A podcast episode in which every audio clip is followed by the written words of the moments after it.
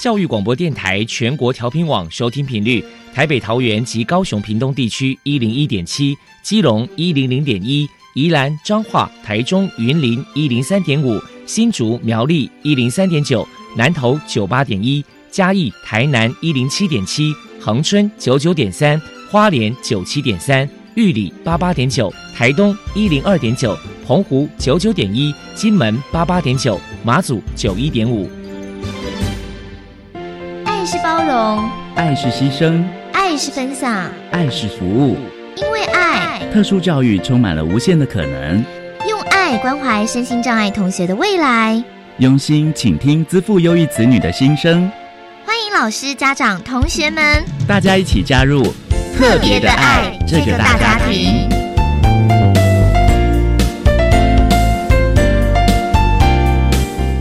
节目由教育部学生事务及特殊教育司指导，国立教育广播电台监制，欢迎收听。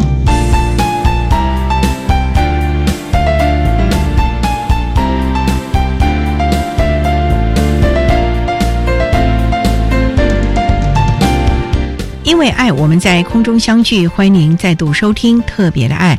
我是小莹，这个节目在每个星期六和星期天的十六点零五分到十七点播出。在今天节目中，将为您安排三个部分。首先，在《爱的小百科》单元里头，波波将为您安排大树抱抱单元，为您邀请江雅涵女士为大家分享听损儿的教养经验，希望提供家长老师可以做参考。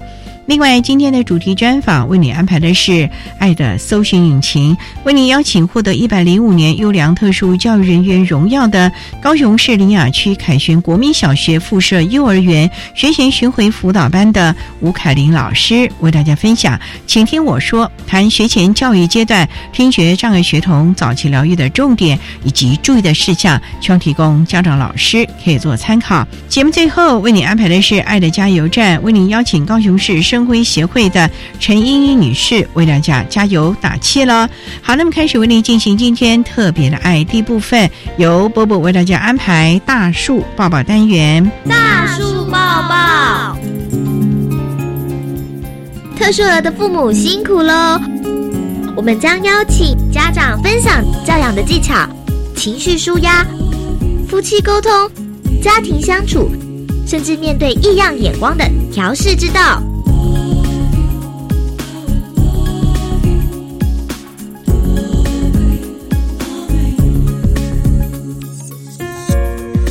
大家好，我是波波，欢迎收听大树抱抱。今天呢，我们特地请到了台湾听说关怀协会的成员江雅涵小姐来到节目现场，跟大家分享家长的教养经验谈。江小姐的儿子凯恩现在就读小学二年级，是一名极重度的听损儿。首先呢，我们先请江小姐来谈一谈，当初知道孩子是听障儿，当时内心的辛酸跟难过是如何走出来的呢？当初知道小朋友是听障的时候，是蛮不能接受，也很自责。因为我们家小朋友他是我第一个小孩，那都是父母满心期待他的诞生，这样知道他听力有障碍，而且是蛮严重的。其实抱在手上，坦白讲是没有任何喜悦的感觉，然后会去想他的未来，感觉也是非常的灰暗。其实我觉得很难有那种言辞去形容当时很伤痛难过的感觉。要怎么走出来？我觉得还是只能随着时间慢慢淡化，然后尽量呢，我们要去看孩子的优点，看着他慢慢进步。虽然他们进步会比一般的小朋友慢，那只要他们有进步，我们就是要多多鼓励他们。江小姐为了家中的宝贝儿子，投入了许多的心血跟努力，也寻求了一些组织机构的帮忙。因为他现在上小学的话，我们就是在台湾听说关怀协会有帮他上语疗，然后还有参加他们的课程。那凯恩在这一年当中进步蛮多的，因为他现在读的小学就是他读普通小学，所以其实他们班上只有他一个听障的小朋友。那进入协会里面呢，会有跟他类似小朋友。他也很喜欢去，等于说让他知道说，在我们的环境里面也是有很多小朋友跟他一起努力，然后他也进步的非常多，个性也变得比较开朗。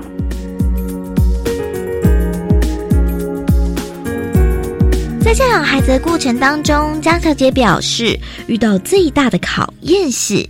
当小朋友初期的话，在婴幼儿阶段，最大的考验，我觉得是他们的辅具不太愿意佩戴，因为戴起来不是很舒服，然后他们都会去拉扯。那父母一定要很坚持，就是要想尽办法转移他的注意力。辅具的佩戴就是电子耳，还有助听器方面。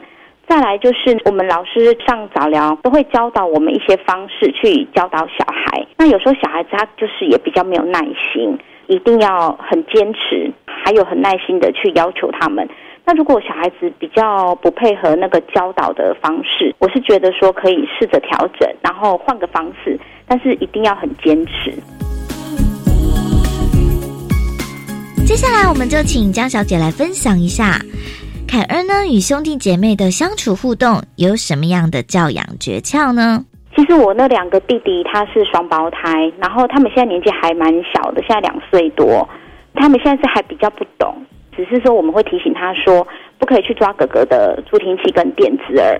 那其实手足之间的相处，可能还有同学，我们会要让他们知道说，我们听障孩子跟他们不同的地方。有时候，比如说我们叫他，不是说啊他都不理我们，是他真的听得不好。就是要了解他们的学习跟他们生活上的困难这样子，然后也要教导他们跟听障的孩子沟通讲话的技巧。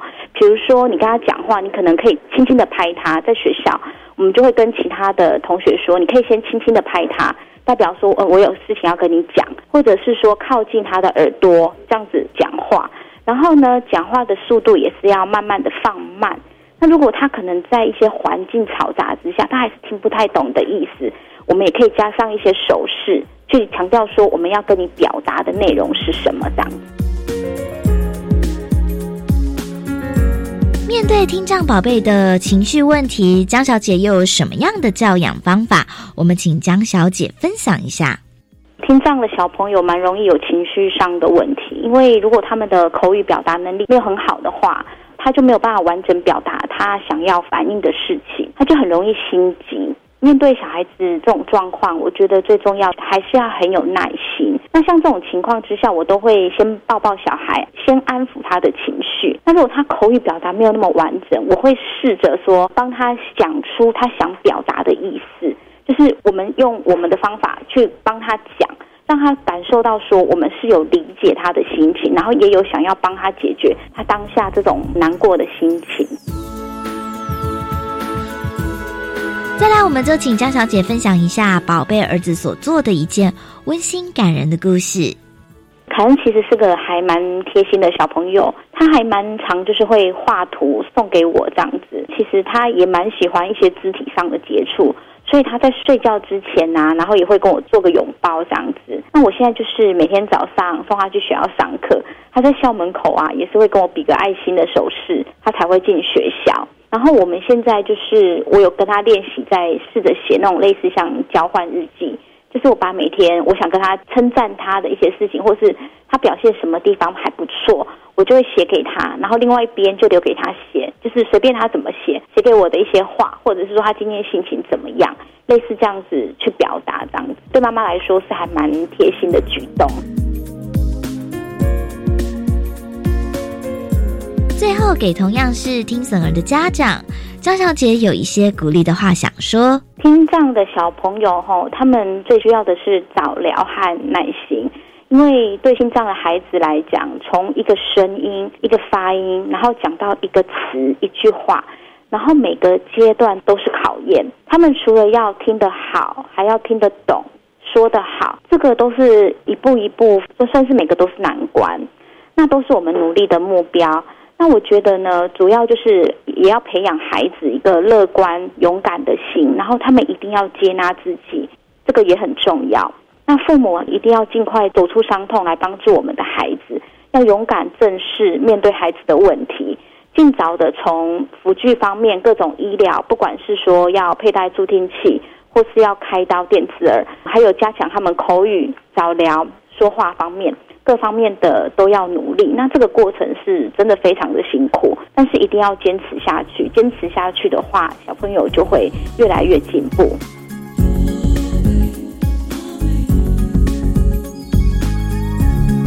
谢谢台湾听说关怀协会的成员江雅涵小姐接受我们的访问。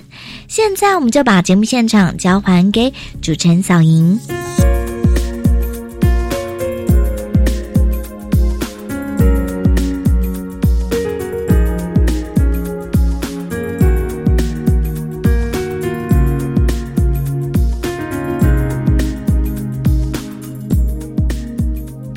谢谢江雅涵女士以及波波为大家分享了听损儿的教养经验，希望提供家长老师可以做参考。您现在所收听的节目是国立教育广播电台特别的爱，这个节目在每个星期六和星期天的十六点零五分到十七点播出。接下来为您进行今天的主题专访。今天的主题专访为您安排的是《爱的搜寻引擎》，为您邀请获得一百零五年优良特殊教育人员荣耀的高雄市林雅区区凯旋国民小学附设幼儿园学前巡回辅导班的吴凯琳老师，为大家分享。请听我说，谈学前教育阶段听觉障碍学童早期疗愈的重点以及注意的事项，希望提供家长老师可以做参考了。好，那么开始为您进行今天特别爱的主题专访，《爱的搜寻引擎》。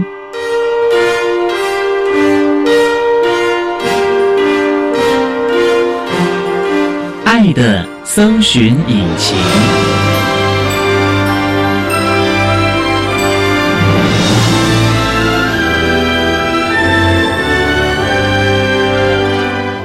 今天为大家邀请到的是获得一百零五年优良特殊教育人员荣耀的高雄市林雅区凯旋国民小学附设幼儿园的学前巡回辅导班老师吴凯琳吴老师。老师您好，主持人好，各位听众朋友大家好。今天啊特别邀请老师为大家来分享，请听我说，谈学前教育阶段听觉障碍学童早期疗愈的重点以及注意的事项。那首先啊，要先请吴老师为他简单的介绍从事教育工作大概多久啦？大概十六七年。当初就是学习特殊教育吗？是，其实我本身自己有幼教资格，也有特教。在实习的那一年，班上有一些发展迟缓的孩子，那我也经常跟幼儿园里面的特教老师讨论这个孩子在班级适应的问题。后来实习结束前，这位特教老师他鼓励我未来可以走特教这条路。所以您本来是幼教系毕业的，对，幼教系，然后也有修学前特教。因为在实习的时候发觉了有些孩子，您特别的关心他们。嗯，教普幼和特幼有什么不一样呢？我觉得在特教可以在那种很细微的部分看到他们一点点的进步，你就可以得到很大的成就和回馈。哦，虽然好像时程比较久了一点，可是当看到他们一点点的进步的时候，真的会觉得很开心啊、是。那老师这么多年来一直都在凯旋国小服务吗？我实习结束的时候，一开始先在自闭症的机构服务，也是先到机构磨练，后来考上了公职，在集中式特教班大概待了差不多九年。那巡回辅导班是我目前的工作，在巡回辅导班大概差不多六到七年，已经迈入到第七年。对，那老师啊，那在一个集中式的特教班，那是一个定点的啦。嗯你每天就在这，所有的资源呐、甚至于要用的教具啊，垂手可得啦。如果要当这个巡抚老师，我看你就开了一部好大的车啊，这个车上一定就个人东西反而比较少啊，可能为了学生准备的各种的教具，塞满了车后啊。怎么会又去当巡抚老师了呢？所以看到有一些同样是巡抚老师，有的是拖着行李箱，好像是机长小姐。那我是开着车子哈，车子后面确实哈放了一些有关于教学用的一些资源的教材教具都有。所以当巡抚老师和集中式特教班的不一样吧？对，就是我们的资源是带着走。可是这样会不会比较辛苦呢？因为集中式特教班，你就在一个定点，刮风下雨，反正都进到房子里了。可是像你这样巡抚，高雄市大高雄地区有山有海耶，是。每天上山下海的，刮风下雨的，不会很辛苦吗？在我们高雄市地区，我们是用原来你的学校是设计是在哪一区的，那你主要可能就是负负责你的服务区的学校。哦，嘿，所以我们是用分区的方式，那我们定点式的服务你邻近的学区的学校，所以你还算好，都在高在市区哦，那就还好了啊。但有的老师啊，到鸟松啊，或者是纳马夏、哦桃园的，对，哦是有的老师真的很辛苦，就很辛苦了啊。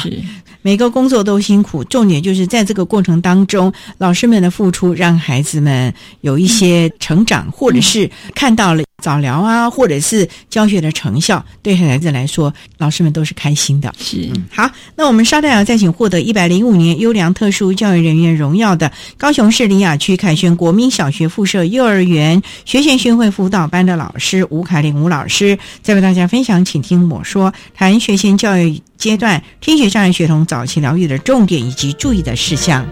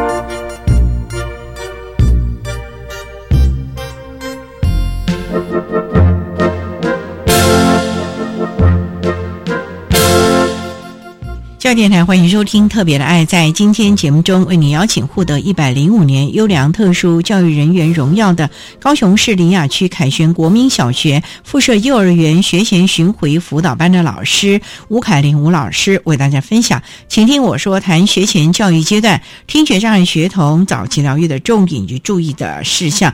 那刚才啊，吴老师为大家简单的分享了从事教育工作的机缘，尤其是特殊。教育的机缘啊，那也想请您说明一下，您曾经教过哪些类型的孩子？因为既然是巡抚嘛，虽然在学前是不分类，可是还是会有一些不同的状况吧？是我以前因为在自闭症的机构，所以接触的大部分也是自闭症的学生。在学前集中室，也可能是因为之前机构工作的关系，所以有很多的老师或是。家长会介绍到我的学校来，我也是接触的自闭症是最多的。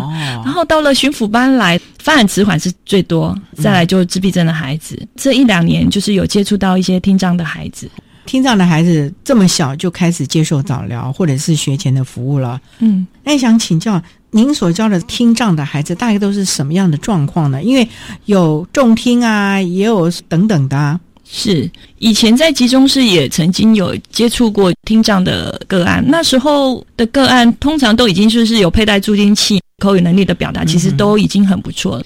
除了勾音的一些问题以外，状况大致都是算良好。那但是我到巡回辅导班，给我一个冲击还蛮大的，是我第一个接触的听障个案是两年多前，那那位重度自闭症孩子。他是中班下学期，再过半年就要升大班了。他们申请巡回辅导。那我从资料里面去看到，这个孩子老师写说，孩子对自己的名字完全没有任何的反应。哦，在班上，他不知道孩子到底能不能听得到声音，到底孩子能不能理解。可是又很纳闷的是，孩子他却可以跟着同学生活了一年，一起生活作息，老师完全没有问题发觉。老师就觉得说叫他名字没有反应，可是他可以跟着同学互动，该吃饭了，该对对，该做什么他都很清楚。小孩子会内化，而且小朋友就是会玩呐，不一定要语言呐。我那时候其实也。冲击还蛮大，我想说，开完人工电子耳之后，怎么会没有后续的复健？哦，他已经开过人工电子耳啊。对，后来我了解这个孩子两岁半就开了人工电子耳，只有在听语的机构做了半年的复健，家长在那半年里面没有再持续的做复健，因为可能也工作。忙碌，然后又加上可能孩子那半年里面没有那么快速的发展出口语啦，所以家长可能会觉得在那样的场所没有获得他的期待，所以他就把孩子放到了幼儿园来。那放到了幼儿园一放就是一年，他也没有申请任何的特教资源。哇，孩子开了人工电子，他竟然也不申请。等到了他中班下学期，大概四岁半的时候。因为老师可能也发现说这样子真的不行，就是说老师了解他的状况嘛，还是老师从旁观察了半天？对，可能就是家长他刚开始觉得期待说开了人工电子应该跟小朋友一起互动，他应该就会学习到语言了。可能之前刺激太少，所以我把你放到融合的环境，他应该自然就要学会说话这件事情。过了一年后。孩子还是不会说话，连听都不确定，孩子到底能不能听得到这个部分。所以后来老师跟家长建议说，我这样的特教资源要不要申请？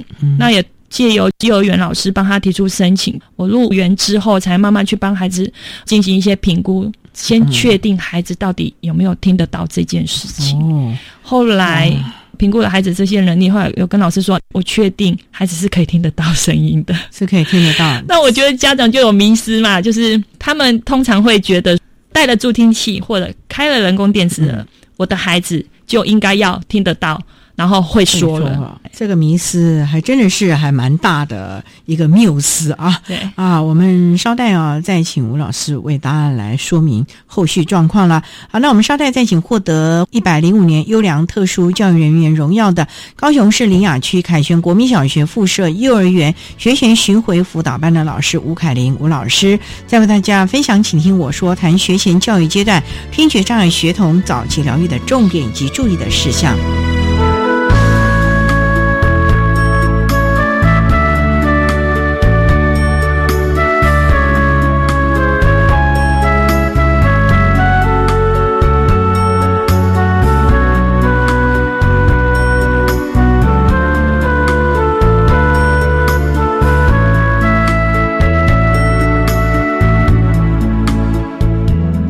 各位听众，大家好，我是中原大学早期疗愈中心主任曾淑贤教授。中原大学早期疗愈中心目前最主要的业务是承办桃园县南区的早期疗愈社区资源中心，服务桃园县南区五个乡镇将近六百位的发展迟缓儿童跟家庭。我们的服务呢，包括了据点或道宅的疗愈示范服务、专业的培训跟督导、成长跟舒压团体。我们也有举办各样的活。动方案包括亲子互动、家长成长团体、艺术治疗等等。我们诚挚的邀请您与我们一起手牵手，用捐款物资或者志工服务，把爱化作行动，一起为这些孩子跟他们的家庭打造更光明的未来。早疗中心的咨询电话是零三二六五六七五三或二六五六七六三，周一到周五上班时间都欢迎您来电。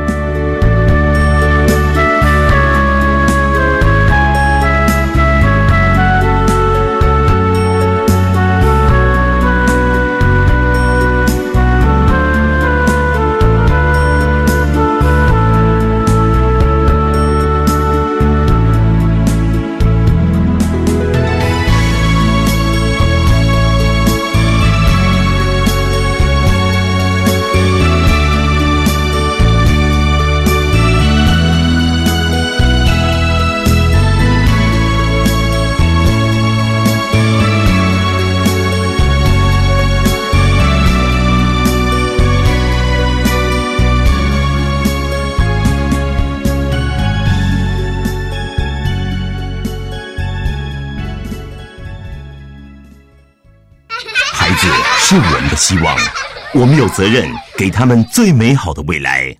哎，妹妹，这糖果给你吃。我不要。同学，这包咖啡给你喝。我不要。来路不明，谨慎小心。若是毒害，终身受害。政府全面预防毒害，全面扫荡协助戒毒，修法加重刑责，全方位根绝毒害，让新时代没有毒害。以上广告由行政院提供。十二年国教新课纲将在一百零八学年度开始实施，你知道有哪些改变吗？有哪些应用的配套措施？有哪些学校的试行经验呢？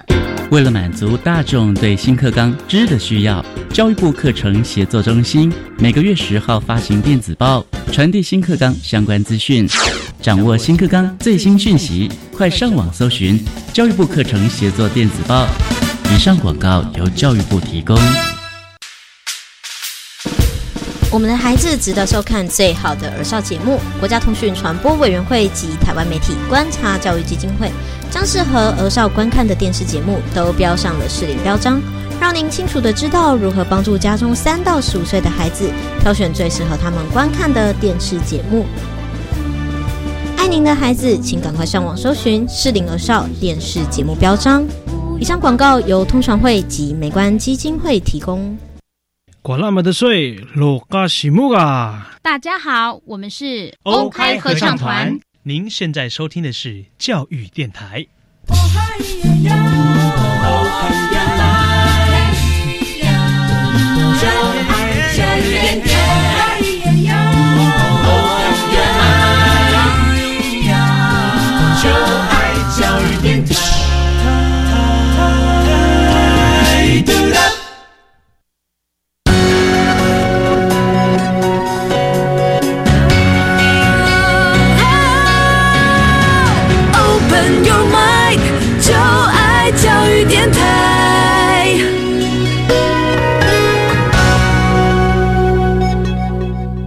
电台欢迎收听《特别的爱》这个节目，是在每个星期六和星期天的十六点零五分到十七点播出。在今天节目中，为您邀请获得一百零五年优良特殊教育人员荣耀的高雄市林雅区凯旋国民小学附设幼儿园学前巡回辅导班的老师吴凯玲吴老师为大家分享。请听我说，谈学前教育阶段听觉障碍学童早期疗愈的重点及注意的事项。那刚才老师啊提到说，两年前接到的这个孩子已经开过人工电子耳，可是一年了，对自己的名字没有什么反应，而且也不太讲话，也不会说话。所以当您评估了之后，发觉这个孩子是可以听到声音，可是可以听到声音，为什么不会说话呢？因为孩子不是都是用模仿吗？老师，我们牙牙学语，一般孩子不是也都是这样吗？是从助听器或者是人工电子耳，他们所听到的声音，其实还是要做一些听觉的回馈，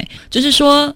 听到这个语音，他要再说出来，那他还要再去做一个比对，我说出来的音跟你说出来的是不是一样？这个其实是还需要一段训练的过程，或者是说我要怎么样让孩子觉察到到底有没有听到声音，还要去教导孩子，你有听到声音，你要做出什么样的反应？所以每次在做声音的觉察，其实就是在训练孩子怎么样去做一个好的倾听的学习的部分。他们都是要从头开始，所以后来这个孩子，您。是不是又花了很多的时间让他辨识声音，开始学习怎么说话，是怎么发出正确的音了？是家长很期待这个孩子是可以发展出口语能力，但是我在班级里面看到这个孩子的状况是他的视觉是他的优势哦，视觉是优势，对，所以你看他可能没有听懂，可是他看懂了。可是沟通的方式有很多种，比方说口语是其中一种。手语也是，我觉得有关于手语的部分，可能一般家长有时候他不大能够接受，因为他可能会担心说手语介入之后会不会影响到他的口语，所以会不会学了手语之后他就不说话？那实际上学手语还是可以帮助孩子理解，在他还没有口语能力之前，孩子在学一些宝宝手语的时候，对他未来他学习语言跟认知其实是有帮助的，所以我就有跟。班级老师还有家长做这部分的沟通。那我们先有一些共识，然后我们才知道说未来我们的方向是什么。我们当然考量到家长的意愿，除了发展口语以外，手语可以帮助孩子把语言带出来。哦，后来家长他也接受了，就双管齐下了。对，也要学点手语，也要学点口语的表达吗？那这部分是所谓的唇语呢，还是真的教他讲话？刚开始我们就做声音的觉察，然后仿音就是仿说的部分，他也要做练习听觉的回馈，开始有一些。词汇出来了，开始有一些句子出来了。现在这个孩子在句子的部分，他已经有简单句出来。我觉得在这一年半来，他给我在教学方面很大的信心。嗯，但我觉得很可惜的是，我觉得如果这个孩子可以更早一点，或许就是你看到他，对我真的很为这个孩子感到可惜。那当然，我们都不嫌晚。我也跟家长讲，从现在开始，我们一起投入，因为家长后来很自责。因为当孩子有发展出这样的口语能力之后，他也会觉得耽误了孩子。也想请教老师啊，因为你的巡抚，请问一个学期可以去几次，还是一个礼拜可以去几次啊？这个学生我目前是一个礼拜去一次，每次多久？我有帮他排两节课，一节课是四十分钟。因为其他的小朋友他们是有入班跟老师做共同的合作咨询嘛，那这个孩子因为他一开始他的听能的部分是比较弱，我觉得听障跟视障是比较特别的一个族群哈，他是需要先从很基础别式的对基本一对一量身手把着手这样去做。对我可能会选择一节课先帮他做个别，之后就下一节课入班把手语带进去他的班级，看他跟同学的互动。包括在班级里面跟小朋友的一些游戏做一些介入，因为他现在口语出来，然后手语基本的词汇他会打。那我觉得说，幼儿园应该是要营造一个友善的环境。如果说我个别教他，他会，可是他没有人跟他沟通，那也是没有用。对呀，我一个礼拜才跟他沟通一次。对呀，所以我有跟老师沟通说，可不可以每个礼拜进去你们班讲绘本、带口手语。然后我发现说，因为这个孩子视觉是他的优势，所以手语他一定打得比其他小朋友还好。哦，所以故事讲完的时候啊，我都会复习里面的一些基本的常用的一些词汇。那这孩子他都会很勇于表现，我会让这个孩子当小老师站起。来，然后教大家打那个手语词汇。这个孩子除了口语发展出来，然后又加上手语，所以看到这个孩子他的自信还有沟通表达也进步很多了。对，真的就进步很多。爸爸妈妈有没有在家里也一起啊？因为很多亲人的家长啊，就不喜欢孩子在家里面打手语啊，就一定要他讲话，而且像。吴老师，你教了一个礼拜就一次，那剩下来其他的老师在学校里。也会啊。可是幼儿园我们也知道能上多少时间，剩下来他是回到家里。对。可是语言其实，在生活中内化这个部分，他的爸爸妈妈也没有一起训练孩子，跟孩子对话啦，等等的啦。我觉得很欣喜的是，在这个学期，就是因为孩子他句子出来了。爸爸他有发现孩子在家里面有时候也会有打一些手语，可是他看不懂，所以他问我老师，我是不是应该要来学手语？哦，听到这句话给我很振奋。那一天刚好我也带了心理出版社婴幼儿手语，就把那一套送给他。我就跟爸爸说：“爸爸，这套送给你，那你就好好的呢，跟孩子一起学习。”是爸爸哦，对，是爸爸。对他还有其他像奶奶在带，所以我们也是希望透过家庭可以跟学校一起配合。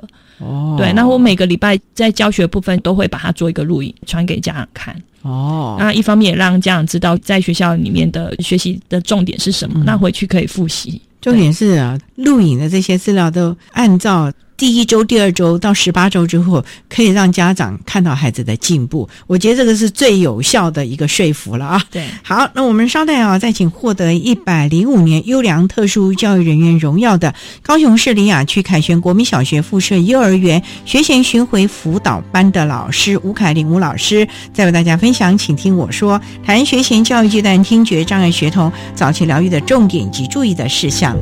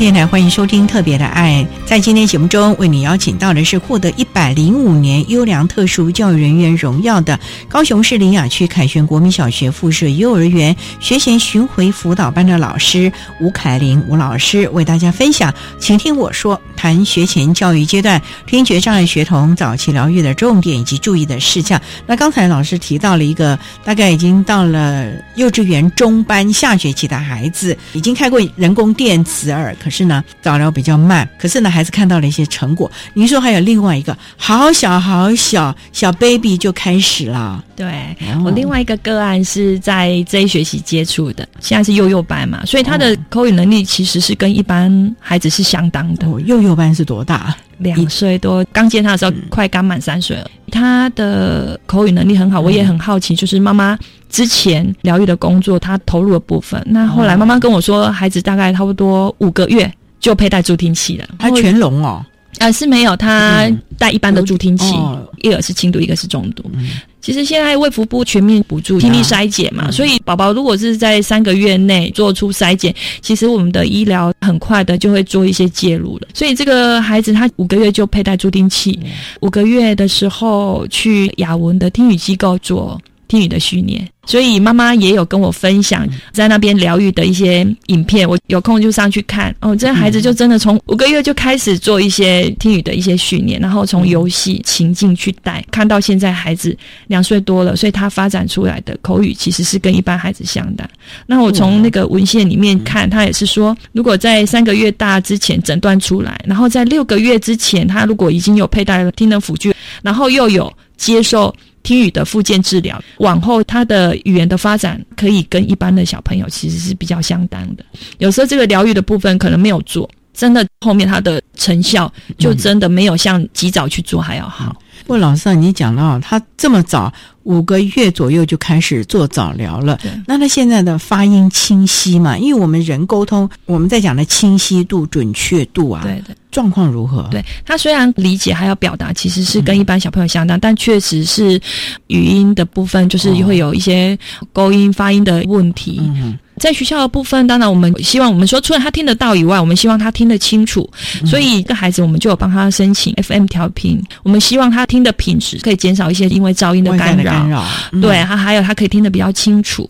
孩子的发展也有他的一些里程碑嘛。那这个阶段孩子他可能有一些音，可以开始让他练习听辨去做一些比对。比方说，你发音的位置，它的方位可能相同，可是它可能是有送气跟不送气。那孩子可以透过语音的一些听辨去分辨这个音的不同。啊，像他妈妈有跟我分享，他在那个听语机构这一次做的测验，他说兔子跟裤子哪一个是兔子？哎，他可能。拿图卡看，知道是兔子啊。老师说裤子，他也是拿兔子，所以听起来好像是孩子兔子跟裤子分不太清楚，哎，分不大清楚，可能会有类似像这样问题。所以有时候孩子他讲出来的发音不正确，有时候我们还是要先从听辨开始，他听到的声音是不是他能够区分出来。我们是有把这样子的教育目标，在做绘本还有口手语的一些融入的部分，也可以把语音的一些目标带着一般幼儿跟跟他一起学习，因为他光光只是在做测验部分，要让他去做听辨，妈妈说他很排斥哦，他会说我不要，可能因为这个阶段孩子他就是在学说话嘛，如果说做勾音矫正，他也要等到四岁，可是。听障孩子他就要很早要去训练那些语音，那他可能会觉得我好好像对，然后会觉得说我是不是讲不好，所以他就会排斥啊排斥。所以在家里面，妈妈如果太过急，孩子可能他就会不想说。比方说一二三四五六七八，他可能一二三四五六七花，然后九十，那妈妈可能要叫他重念，那他遇到那个音。他就故意跳过，因为他怕他讲错。哦，就会有这样的现象。所以家长的部分，我们也跟他讲说，不要太急，但我们可以在游戏里面、生活方面去引导，那也不要给孩子太过的。压力，所以这点啊，真的要提醒老师，尤其是家长啦。好，那我们稍待再请获得一百零五年优良特殊教育人员荣耀的高雄市林雅区凯旋国民小学附设幼儿园学前巡回辅导班的老师吴凯玲吴老师，再为大家分享，请听我说，谈学前教育阶段听觉障碍学童早期疗愈的重点以及注意的事项。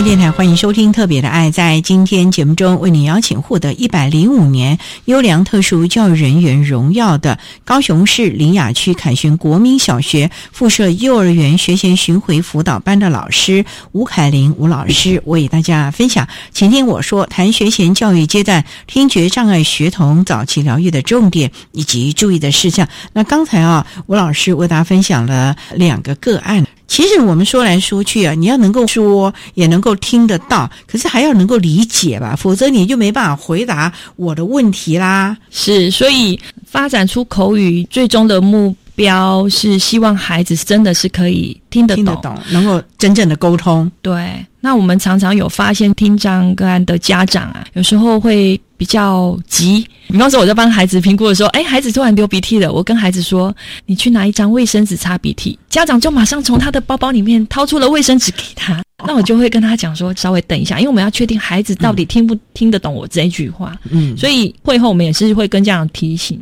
当你一个指令下去给孩子的时候，你先观察、等待，然后看孩子的反应。如果孩子真的不懂，你跟他说卫生纸，他跑去拿了一张纸。你可能再给他多一点口语的提示，或者是跟他指示，或者是把食物给他看，或者是手语带给他，帮助他理解。可是你帮助他理解完之后，你还是要重新回到了你刚才给他的那个指令，让他学习理解的部分，能够跟前面你告诉他的部分去做一个连接。这个很重要，所以千万不要太急了啦。家长可能会认为说，不要浪费时间去拿，赶快老师继续教。可是其实老师所有的指令都是有用意的。是在听得懂、理解这个部分，老师还有一些什么要特别提醒的呢？我这边关于老师或者是家长在日常生活可以做的一些事情，平常可以训练孩子倾听的习惯。我们刚才有讲指令下去，然后孩子听到了，听到了，然后确定。孩子会不会再让他执行去做？接下来，当他有发展出口语来的时候，我们要注意的是要增强孩子听觉记忆的长度。所以在日常，老师常常会在作息里面，请小朋友，比方说要去洗手啊、拿碗啊、准备吃点心啊，这些老师可以做的。家长也是一样，我们等下回去家里面要把书包放好，然后要去洗手，准备要吃晚餐。这些其实都在训练孩子听觉记忆的长度。你也可以让孩子做复诵。到底孩子他听进去的指令只有一个，还是两个，还是三个？一方面也可以确定孩子他在这个指令他听到的跟他执行出来的是不是一致。透过日常生活这些听能的学习，可以做一些有意义的倾听的一些活动。那另外，我发现说，听障孩子当他开始发展出口语的时候，他会很急的想要说。当我还在说的时候，他就开始说，已经来不及了。对，可是这样子他们会没有办法做好倾听的那个部分，所以他反而他不见得他可以说得好。所以我们都要训练孩子，当我在说的时候，你要先听我说，我说完了之后才换你说，不管是问答或者是说我要你仿。都好，孩子他要知道你们说话要有轮替，这样子的话，孩子他的语言才可以处理的比较好。要不然他同步的时候，有时候他在讲，他又要听，那会变成说他没有办法说得好。就是每天在例行性的活动里面，如果可以提供一些倾听的机会，就是孩子如果不理解的时候，刚刚有讲到说给他一些提示，当然就是再重述一次语言，然后让他重新去理解这句话的意思。问老师啊，您之前有提到了你会入班为了这个孩子读绘本，而且你也一直强调了绘本这个部分。在我知道有很多的教授，甚至我们现在很多的亲子共读绘本，都希望爸爸妈妈能够念这个部分，对孩子的听力理解会有帮助吗？根据研究，他们有大概做一个统计哦，听障孩子他们的阅读能力平均大概在小学的三四年级。平均三四年级，所以我们看到这个，我们也知道听障孩子的阅读也是要及早去做。所以绘本的介入其实是老师们很容易着手的。如果可以每天为孩子做一些亲子共读，然后用分享式的方式，我想这样长期下来，对孩子的阅读理解一定是会有提升的效果。这个阅读的能力不光是看看一些，甚至对他未来真正知识学科的学习的理解也会有帮助吧？否则像一些应用题啊，或者是一些文言。文，或者是这个长长的叙述是考题，你如果那个理解度不够的话，恐怕也很麻烦吧？对啊，所以像我前面那个中度听障那个孩子。和那个数的概念其实都很好，但是因为他的听的理解比较弱，所以我没有跟。家长在讲数学好不好，不是纯粹只有在计算的问题，跟你的语文是有很大的关系。所以在这一年里面，我们要多加强他在听的理解的这个部分。最重要也是希望家长能够配合了。对，家长可以做些什么嘞？除了念绘本，除了在家里下正确的指令，或者是有质感的复述，是其实家长都很忙碌，然后有时候我们都会觉得说。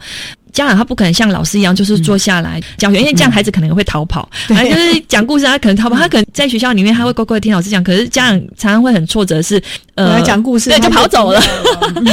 那有时候我们都会觉得家长可以做其他的类化的部分，嗯，啊，就是我们教的东西。今天讲到跟公园有关系的，跟夏天有关系的，那我们现在可以配合我们这个季节，我们可以做哪些的活动？那家长就是做一些生活方面的提供的经验，还有语言情境的一个示范。哦，啊，你在每天在你的作息里面，你可以提供他语言的一些示范，所以应该常带孩子出去晃一晃啊。例如您刚刚讲的公园，我就直接带他去公园，因为现在公园有好多玩的玩具啊，还有其他的小朋友啊，甚至带他去大卖场啊。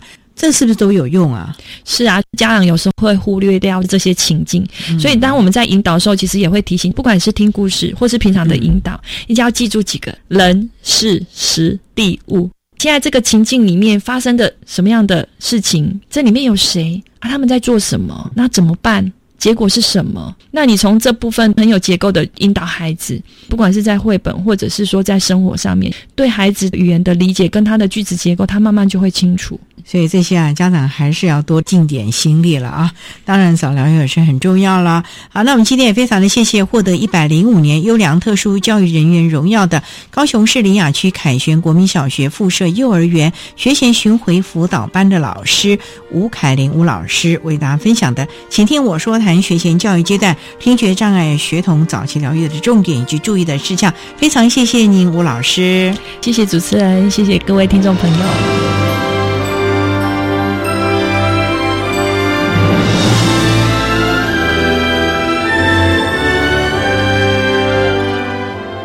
谢谢获得一百零五年优良特殊教育人员荣耀的高雄市林雅区凯旋国民小学附设幼儿园学前巡回辅导班的吴凯琳老师，为大家分享了学前教育阶段听觉障碍学童早疗的重点以及注意的事项，希望提供家长老师可以做参考了。您现在所收听的节目是国立教育广播电台特别的爱节目，最后为你安排的是爱的加油站，为您邀请高雄市生辉协会的陈英英女。女士为大家加油打气喽！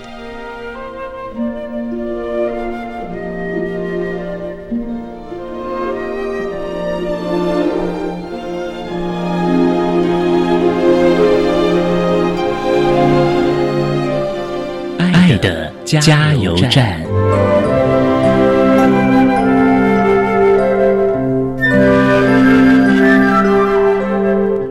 各位听众，大家好。我是陈英，针对于听觉障碍的孩子的学习与辅导支持服务，有几点建议。现在网络科技发达，可以透过网络寻找资源。谈论目前他有在高雄生辉协会服务，如果有家长需要了解相关的资讯，欢迎来生辉协会询问。最后，请各位家长。在孩子成长过程中，陪伴他、协助他、关心他，谢谢。